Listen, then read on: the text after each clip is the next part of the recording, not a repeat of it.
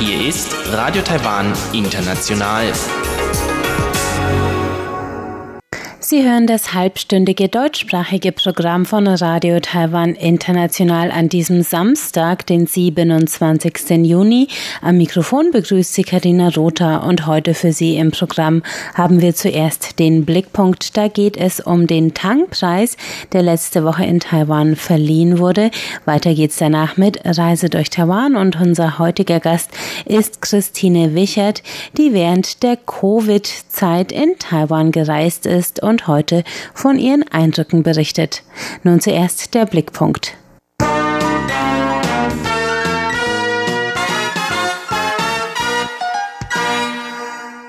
Vom 18. bis zum 25. Juni ist in Taipei der diesjährige Tang-Preis verliehen worden. Die alle zwei Jahre vergebene Auszeichnung wird an herausragende Persönlichkeiten und Organisationen aus aller Welt für ihre Beiträge in einer von vier Kategorien verliehen. Nachhaltige Entwicklung, Pharmazieforschung, Gesetzesherrschaft und Sinologie. Der Preis wurde 2012 von dem Geschäftsmann Samuel In eingerichtet und ist auch mit Taiwans angesehenster Forschungseinrichtung der Academia Sinica affiliiert. In seiner Ausrichtung betont der Preis chinesische Tradition und Werte, ist schon sein Name ein Verweis auf die chinesische Tang-Dynastie von 618 bis 907, die als ein kultureller Höhepunkt in Chinas dynastischer Geschichte gilt. Der Preis zeichnet Beiträge zu einer nachhaltigen Zukunft der gesamten Menschheit aus und belohnt dabei nach eigenen Angaben den mittleren Weg, gemäßigte Pioniere sozusagen. Zum vierten Mal wurden die Tankpreise in vier Kategorien dieses Mal vergeben. Jeder dotiert mit einem Preisgeld von umgerechnet 1,2 Millionen Euro und zusätzlichen 200.000 Euro Forschungsbudget. Die bekannteste Preisträgerin in diesem Jahr ist wohl die Empfängerin des Tankpreises in der Kategorie Nachhaltige Entwicklung. Ausgezeichnet wird sie für ihre lebenslange Forschungs- und Konservationsarbeit an Schimpansen, die der Menschheit seit den 1960er Jahren ihre eigene enge Verwandtschaft mit den Primaten immer wieder aufgezeigt hat. Die Rede ist natürlich von der britischen Biologin Jane Goodall. Ihre Arbeit war unter anderem wegweisend für die Erforschung von Familienbeziehungen unter Primaten und ihrem Einsatz von Werkzeugen. Die von ihr gegründete Goodall-Vereinigung setzt sich für artgerechte Haltung und den Schutz natürlicher Lebensräume ein und hat weltweit 30 Ableger, einen davon in Taiwan. Dessen Direktorin Guo Xuezhen vertritt die 86-Jährige bei der Preisverleihungszeremonie, weil die wegen Covid nicht selbst anreisen konnte. Sie war tatsächlich sogar schon 18 Mal in Taiwan gewesen. Deswegen haben wir in Taiwan auch die Goodall-Vereinigung eingerichtet und führen seit 20 Jahren Projekte zur Umweltbildung und zum Umweltschutz durch. Der Tang-Preis für Sinologie ging dieses Jahr an den 89-jährigen Historiker Wang Gongwu für seine Forschung zu Südchina und seinen Nachbarn. Den Biopharmaziepreis teilen sich drei Forscher aus Japan und Amerika, Mark Feldman, Charles Dinarello und Tadamitsu Kishimoto, für ihre Arbeit im Bereich der Immunologie, die auch für die Covid-Bekämpfung von Bedeutung ist. Der Preis in der Kategorie Gesetzesherrschaft ging an drei NGOs aus aller Welt. Ausgezeichnet wurden die Vereinigung von Umweltanwälten aus Bangladesch, die NGO De Justitia, ein Zentrum für Gesetzgerechtigkeit und Gesellschaft in Kolumbien und die legale Agenda aus dem Libanon. Juryvorstand und Professor der Nationalen Taiwan-Universität Ye Jin-rong sagte, die Probleme in Kolumbien, Bangladesch und im Libanon sind natürlich sehr ernst, aber dieser Preis ist auch ein Zeichen für unsere eigenen Erwartungen an Taiwan. Wir werden danach streben, selbst besser zu werden und uns gleichzeitig in der Welt und der Region einzusetzen.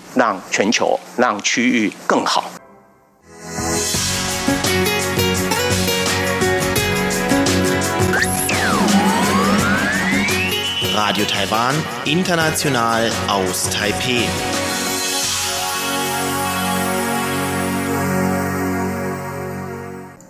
Christine Wichert ist begeisterte Outdoor-Sportlerin, Reisende und kann ihren Arbeitsplatz überall auf der Welt aufschlagen.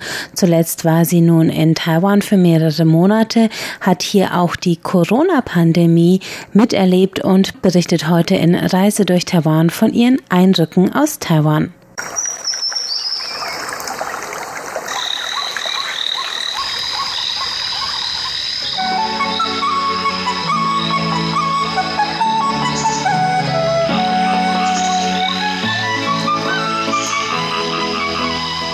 Radio Taiwan International. Reise durch Taiwan. Herzlich willkommen bei Reise durch Taiwan. Bei mir zu Gast ist heute nicht im Studio, sondern in einem Café Christine Wichert. Herzlich willkommen. Ich freue mich hier zu sein. Christine, du bist ähm, eigentlich Deutsch, du lebst aber schon lange in der Schweiz und bist jetzt zum ersten Mal nach Taiwan gekommen. Äh, was hat dich denn hergebracht?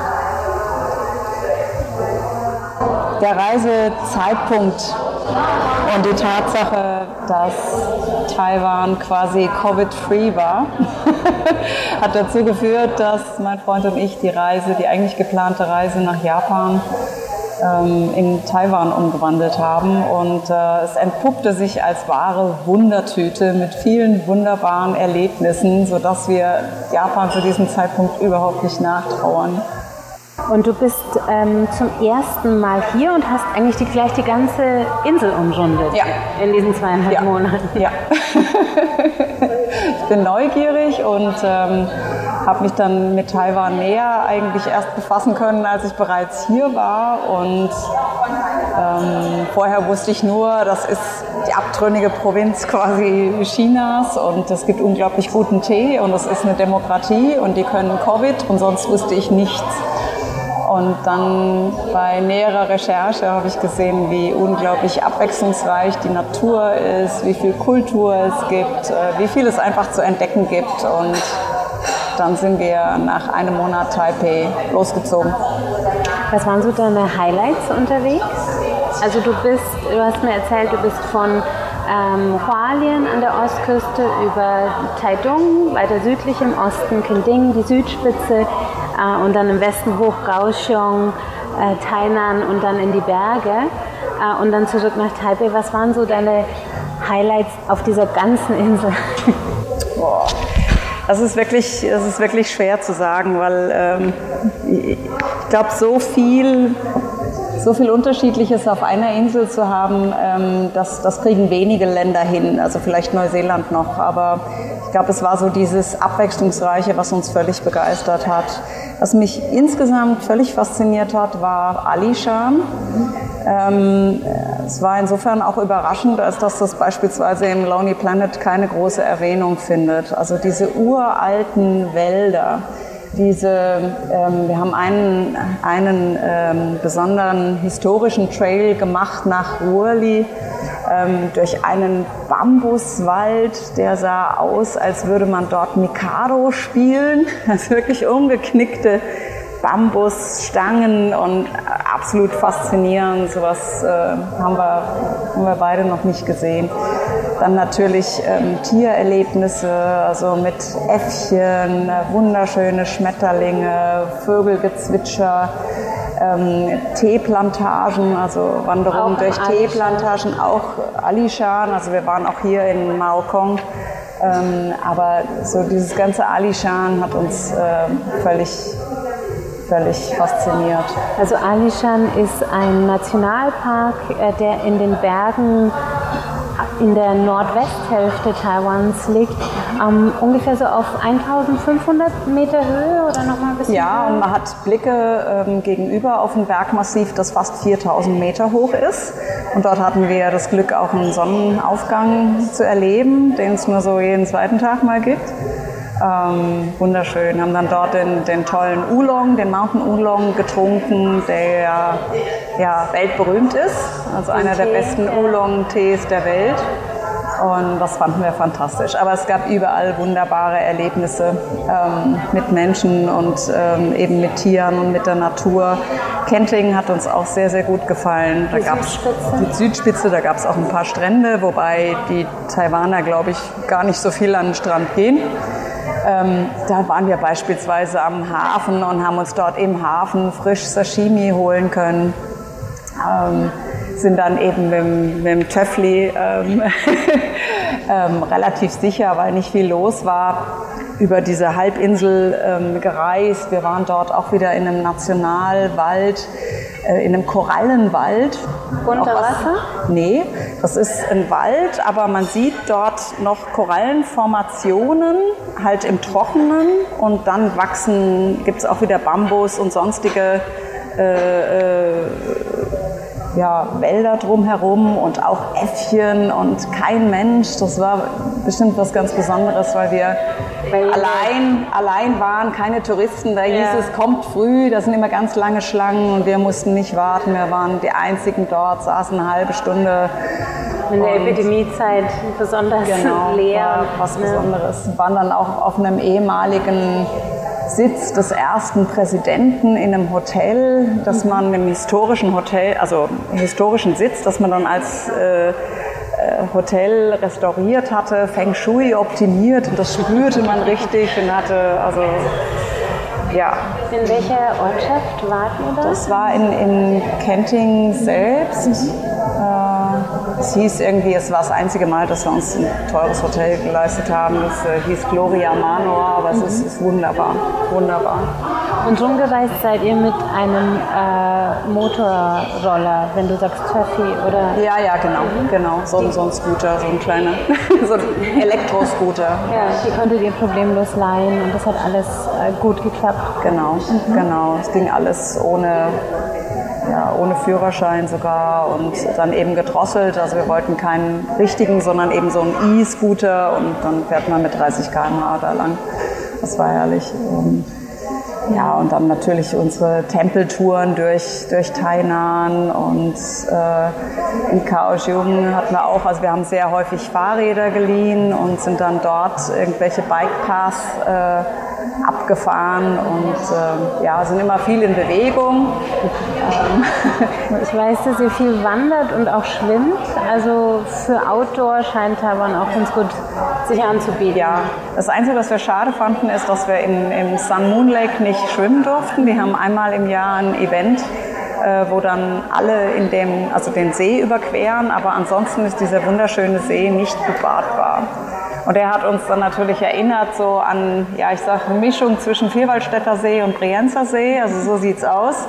Und sind dann eben einmal drumherum geradelt, hoch auf die Pagode, runtergeschaut, aber leider hat es, als wir dort waren, vier Tage quasi nonstop geregnet. Und das ist natürlich was, was anders ist als bei uns. Also Ja, dieser. Platzregen. Ihr seid ja auch relativ in den Sommer jetzt reingekommen, also es ist jetzt schon Anfang Juni. Ähm, wie kommst du denn mit dem Wetter so klar? Das ist ja dann doch manchmal unangenehm in der Hitze zu reisen. Na gut, innen drin gibt es ja häufig äh, Klimaanlage. Also ich persönlich äh, bin ein bisschen empfindlich, was Hitze anbelangt. Ähm, Das heißt, ich versuche dann auch beispielsweise, wenn es ums Schwimmen geht, also die Sonneneinstrahlung zu meiden und abends zu schwimmen, ähm, was ja geht. Sowohl die öffentlichen Pools als auch die äh, Hotelpools, die haben ja lang, meistens lange offen. Also da kann man dem entgehen. Und ansonsten halt äh, mit einer langen Leinenbluse eben Sonneneinstrahlung meiden, sich dann natürlich einschmieren. Und ja, es ist halt teilweise schon sehr heiß, ja.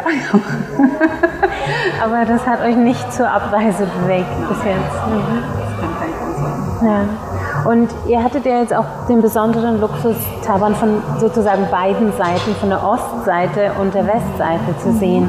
Ähm, viele, die herkommen, reisen ja nur die Ostseite entlang. Und weil das sozusagen die landschaftlich etwas unberührtere ist. Ähm, was ist denn so dein Eindruck, diesen Vergleich zu haben zwischen dem, der Natur, dem vielen landwirtschaftlichen und dann dieser stark verstädterten, auch industrialisierten Westküste? Ich finde den Kontrast also sehr erfrischend. Also wenn äh, ein, ein Highlight war für uns natürlich die Tarocco Gorge, also wo wir auch viele Tage gewandert sind. Ähm, diese, diese Beruhigung zu erfahren durch das Grün, durch das Wasser, ähm, was ich hier jetzt auch in, in, in Wulai haben kann, direkt außerhalb von, von Taipei. Ich glaube, dass man das braucht, gerade wenn man äh, im westlichen Teil wohnt, wo die Besiedlung ja schon sehr, sehr dicht ist. Ja? Und ähm, dann umgekehrt aber nur Natur ist vielleicht gerade für junge Leute, die dort wohnen, dann zu langweilig äh, oder auch zu aufregend, ja, mit dem, mit dem Erdbebengebiet. Habt ihr eins erlebt? Ähm, wir haben also das, das Einzige, was wir so ein bisschen prominenter erlebt haben, war das 5,1er, ähm, wo wir aber in Tainan waren und dort war es angeblich nur ein Vierer. Aber da saßen wir da und es schaukelte kräftig und wir waren jetzt kürzlich nochmal in Taichung in dem Erdbebenmuseum, wo die dann ein Siebener auch simulieren und das war natürlich eine ganz andere Nummer und wir hatten aber vor diesem Fünfer respektive Vierer schon großen Respekt, weil in der Schweiz hatten wir maximal einen 3,7er und das, ja, da sind die Leute schon auf die Straße gerannt. Das war aber vergleichsweise nichts. Mhm. Ja. Ähm, nun bist du sehr bereist. Du warst schon viel unterwegs. Ähm, du arbeitest auch oft von unterwegs. Ähm, was, worum geht es dir, wenn du jetzt über Taiwan als Reiseziel sprichst? Also hast du das Gefühl, ähm, da gibt es genug Materialien, Informationen und es ist bekannt genug im Westen, es ist accessible, zugänglich genug? Also ich glaube, dass Taiwan ein wunderbares Reiseland ist und dass die Welt in Anführungsstrichen der Westen viel zu wenig darüber weiß. Es mag sein, dass ich jetzt besonders ignorant war, aber mein Eindruck ist, dass jetzt auch von meinem Bekanntenkreis aus zu urteilen oder Facebook-Gruppen auszuurteilen, ist, dass viele einfach keine oder falsche Assoziationen zu Taiwan haben. Und es fängt damit an, dass es zwar einen Lonely Planet Guide gibt, aber dass es, glaube ich, nie gehypt wurde als die Destination für ein neues Jahr, was ich mir wünschen würde, dass Lonely Planet das für 2021 aufnehmen würde und sei es nur, dass es Covid-free ist damit die Leute es selbst entdecken können. Also für mich ist es ein Land, das landschaftlich extrem viel zu bieten hat, das total sicher ist, äh, gerade auch für alleinreisende Frauen hochinteressant, weil es eben so sicher ist und was allen voran ähm, am, am, beeindruckendsten für mich ist, ist die Freundlichkeit und Hilfsbereitschaft der, der Menschen. Was ich so in, dieser, in diesem Umfang und in dieser Tiefe wahrscheinlich noch in keinem Land so vorgefunden habe. Hast du da eine Anekdote, die dir besonders in Erinnerung geblieben ist? Also eine, es gab viele Anekdoten, aber für mich so ein Beispiel ist, ähm, bis vor kurzem war es ja so, dass, für, dass es für Ausländer noch schwierig war, an Masken zu kommen, an Schutzmasken. Und mein Eindruck ist, dass das, was bei uns im Westen äh, Blumenschenken ist, dass das hier Maskenschenken ist. Und ich habe so viele so oft Masken geschenkt bekommen. Also ob es war, dass jemand in der Metro gesehen hat, dass ein Bändchen lose war und zog Masken aus der Tasche. Oder beim Hotel zum Abschied, lass euer Gepäck da, ihr kommt wieder hier, wir geben euch Masken. Oder als ich beim Zahnarzt bei einer Zahnreinigung war, kriege ich einen Zehnerpack Masken, immer wieder Masken was für mich so die personifizierte Fürsorge war für diesen Foreigner. Ähm, ja, also man will einfach, dass es einem gut geht und, und äh, ich fand das absolut berührend. Und mit der Kommunikation hat es auch immer geklappt, obwohl jetzt in Taiwan die Leute vielleicht nicht so fließend Englisch sprechen? Also ja, es hat meistens geklappt. Also viele sprechen ja doch ein bisschen Englisch. Äh, manchmal gab es sehr lustige Verwechslungen, also so Salz, Pfeffer, Messer, Gabel oder so im Hotel, da kam dann immer genau das andere äh, oder irgendwelche lustigen Sachen, das war aber nie kritisch. Und ansonsten half einfach eine Übersetzungs-App, also da rein, rein diktiert und dann quasi live übersetzt und so konnte man hin und her miteinander kommunizieren. auch die Speisekarte anschauen, ähm, wenn man wissen wollte, was man da jetzt bestellen sollte. Also da ist die Digitalisierung natürlich äh, unglaublich hilfreich.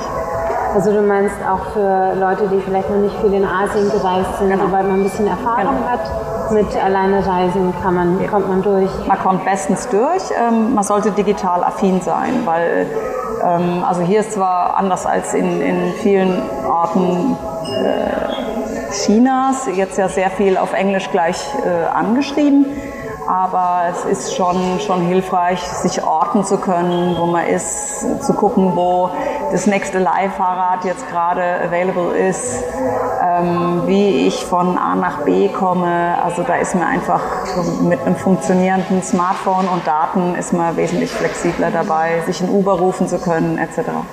Jetzt hast du gerade auf, auf China verwiesen und auch vorhin schon gesagt, dass vielleicht viele Leute gar keinen genauen Begriff davon haben, was ist jetzt Taiwans Status, was ist das für ein Land, was, was ist hier und ähm, wie hast du dich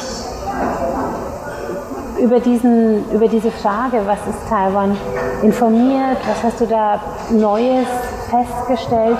Und ähm, wie können sich auch Leute, die Interesse, Interesse haben, daher zu kommen, über diese Geschichte informieren?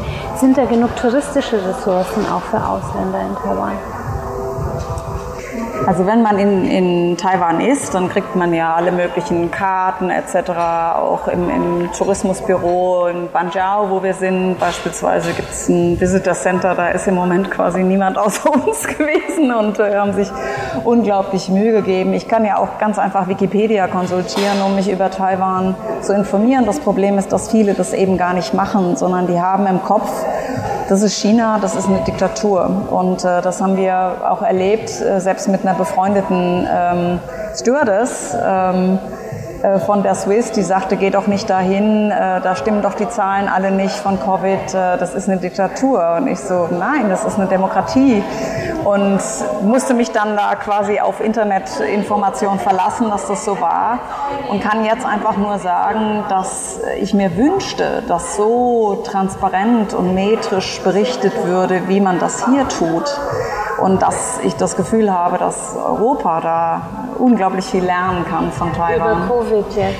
Ja, beziehungsweise über, über transparente und metrische Kommunikation. Also zu sagen, wir haben so und so viele Fälle, davon sind so und so viel lokal, so und so viel importiert. Ähm, der hat so und so viele Kontakte gehabt, also Tracing-Apps, ähm, was bei uns alles in den Kinderschuhen ist oder wegen Datenschutzgründen gar nicht genutzt wird. Ähm, dass, dass man Taiwan als Beispiel nimmt, dass, dass Demokratie ähm, mit, mit Datentransparenz und gleichzeitig einem Schutz des Einzelnen Hand in Hand gehen kann, wo man im besten immer sagt, das geht nicht, dann gehen die Daten weg. Also um zu zeigen, ähm, diese Datenpreisgabe ist notwendig, um den Menschen zu schützen, ja, was bei uns relativ schnell verteufelt wird.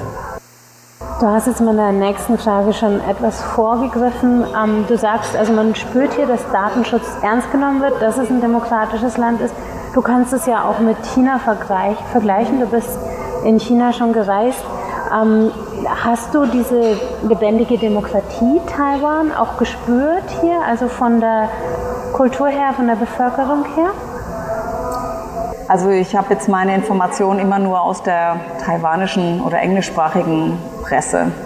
Und, ähm, und natürlich Eindrücke, wenn ich Auft Auftritte sehe der, der verschiedenen ähm, ja, Regierungsvertreter zum, zum, Thema, zum Thema Covid oder Inauguration, na, wie heißt das auf Deutsch wieder, also mhm, Präsidial, Amtseinführung etc.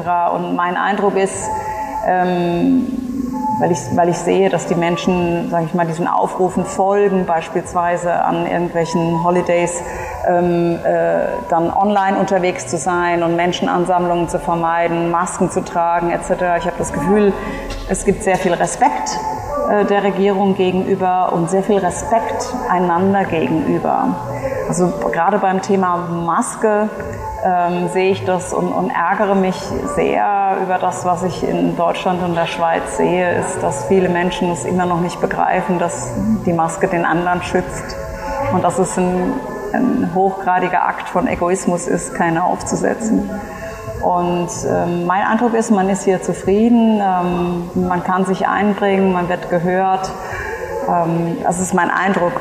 Ähm, inwiefern der gerechtfertigt ist, äh, weiß ich nicht. Er macht da bestimmt meine ganz individuellen Erfahrungen. Jetzt bist du ja noch eine Weile hier, noch eine Weile hier. Mhm. Aber wie geht's weiter bei euch jetzt? Ja, wir sind jetzt erst noch mal wieder eine, eine gute Woche in, in Taipei und ähm, dann gehen wir quasi eine nehmen wir eine zweite Runde in Angriff und äh, noch einige Orte, die wir noch nicht gesehen haben, wo wir unbedingt hin wollen. Kehlung, Juifen, die Kante, dann weiter. Und dann gibt es verschiedene Sachen, wo wir ähm, gerne wieder hin wollen. Also der Taroko Gorge gibt so einen Trail, für den muss man sich anmelden und da waren damals alle Plätze ähm, weg. Und in Alishan gibt es einen, einen alten verlassenen Trail, der durch das Erdbeben so halb zerstört ist, aber der ganz super cool ist und den wir nur halb gegangen sind, wo wir auch wieder hin wollen. Und ja, und dann schauen wir mal und eines Tages werden wir dann auch wieder zurückgehen müssen. Dann wünsche ich euch sehr viel Spaß bei der zweiten Runde. Sehr schön, dass du heute bei uns bist. Sehr gerne. Das waren die Reiseeindrücke von Christine Wichert im Covid-freien Taiwan und damit sind wir schon am Ende des heutigen deutschsprachigen Programms von Radio Taiwan International. Alle Sendungen finden Sie zum Nachhören im Internet unter www.de.rti.org.tv. Wir sind auf Facebook unter Radio Taiwan International Deutsch zu finden und auf YouTube finden Sie uns unter RTI Deutsch. Wir freuen uns auch immer über Ihre Hörerpost, zum Beispiel per E-Mail an deutsch.rti.org.tv. Und jetzt ist ja auch der Postweg wieder frei. Da erreichen Sie uns unter der Adresse Radio Taiwan International German Service. Die Postbox ist die 123199 in Taipei 11199 Taiwan. Damit verabschiedet sich am Mikrofon Karina Rother. Ich sage danke fürs Zuhören. Tschüss und bis zum nächsten Mal.